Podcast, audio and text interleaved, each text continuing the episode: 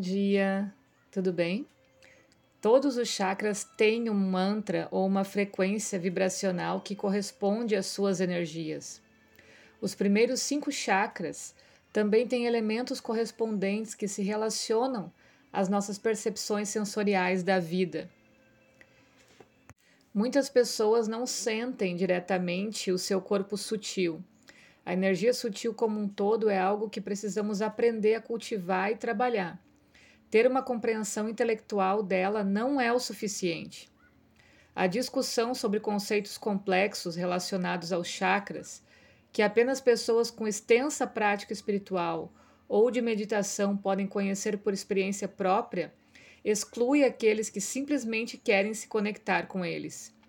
E embora a gente possa transmitir uma série de informações sobre os chakras, a menos que a pessoa as vivencie diretamente e saiba como trabalhar com a energia sutil, elas não serão de muita serventia. Por isso que eu sempre digo, tem que praticar, tem que passar por você a experiência para daí sim você dizer que entendeu o que a gente conversa. Uma boa maneira de qualquer pessoa começar a compreender energia sutil é procurar aprender sobre o seu próprio guna, os gunas da mente, né? Sattva, Rajas e Tamas. Então, Sattva a gente fala do equilíbrio, Rajas a gente fala do movimento e Tamas a gente fala da inércia. A sua composição elementar, terra, ar, fogo, água e éter, por meio da experiência direta. O guna, nesse contexto, se relaciona diretamente com temperamento ou caráter individual, ao passo que a composição elementar está relacionada tanto com as tendências que moldam o estilo de vida. Entrou um beija-flor aqui agora. Quanto à composição do corpo físico. A experiência direta disso tudo só acontece quando a pessoa é capaz de identificar conscientemente quais gunas ou elementos são mais poderosos em sua vida num determinado momento. Por isso, fazer esse autoconhecimento através dos atendimentos de Ayurveda é fundamental para a gente começar essa caminhada de autoconhecimento. Então, quais são os meus doshas predominantes? Qual é o meu desequilíbrio? Tem o livro, tem o e-book também, agora que eu me lembrei, que eu fiz dos doshas. Acessa lá também, que está bem legal.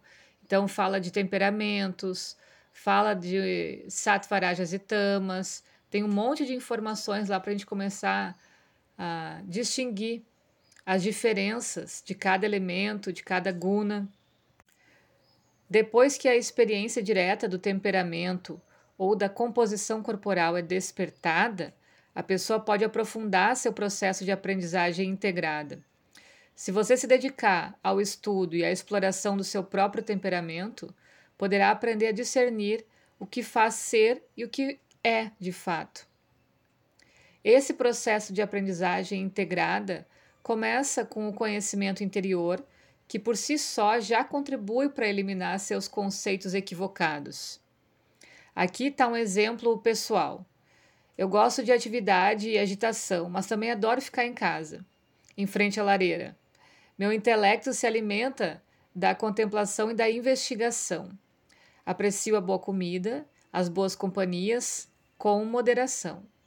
Gosto de solidão com moderação. Gosto da natureza e do inverno e do barulho de água corrente.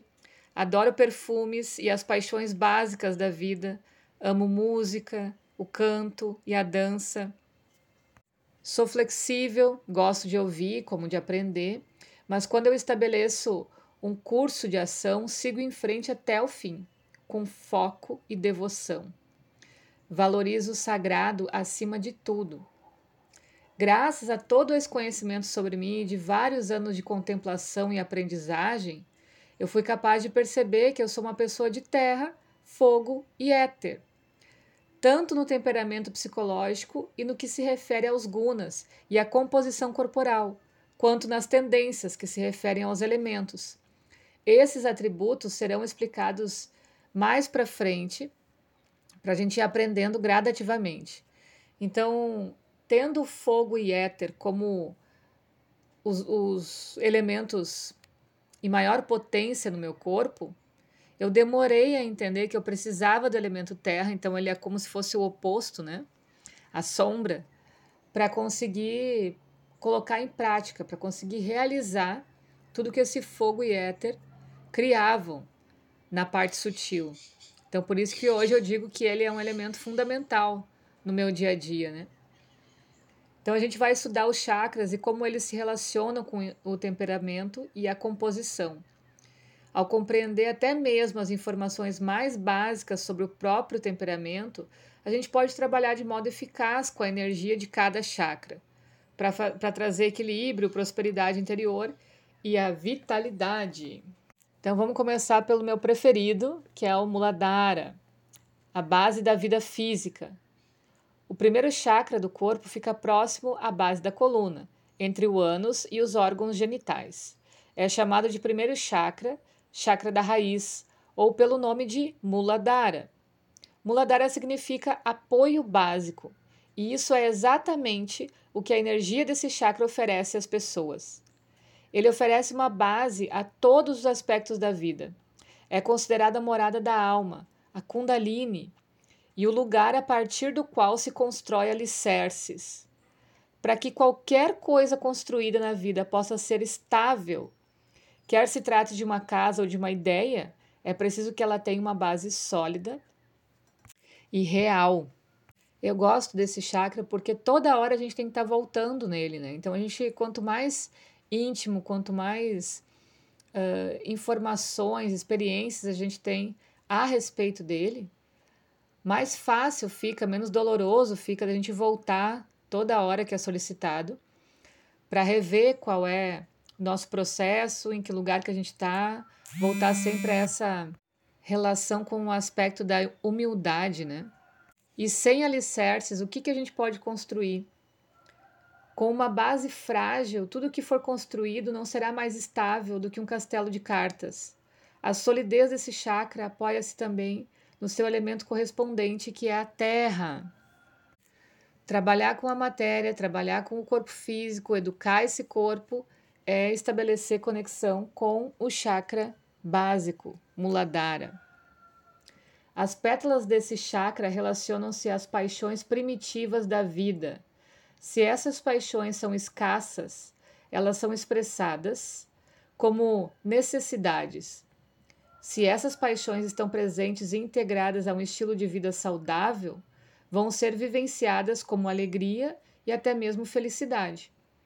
As paixões primitivas da vida incluem a comida, porque uma boa dose de energia sutil necessária para a sobrevivência vem da comida, o sexo, porque o sexo é relaxante e a procriação é necessária para a sobrevivência da espécie humana. O sono, porque o sono é necessário para a cura e a integração. E por fim, a paz, porque a paz é essencial para nos sentirmos ligados ao universo. Uma pessoa não pode sentir uma total conexão com a alma ou universo sem um sentimento subjacente de paz que dissipe a dúvida e a discórdia. Esse tipo de paz não significa ter uma disposição ou um caráter pacífico, mas se sentir completamente seguro na vida e com o que ela apresenta. É essa paz profunda que faz com que sejamos mais dinâmicos e determinados no mundo. Embora a vida tenha muitos tons de cinza, situações e percepções complexas, a maneira como nos relacionamos com nós mesmos, por exemplo, né? com as nossas paixões mais fundamentais e com a energia do chakra da raiz, precisa ser muito bem definida, preto no branco, como se diz.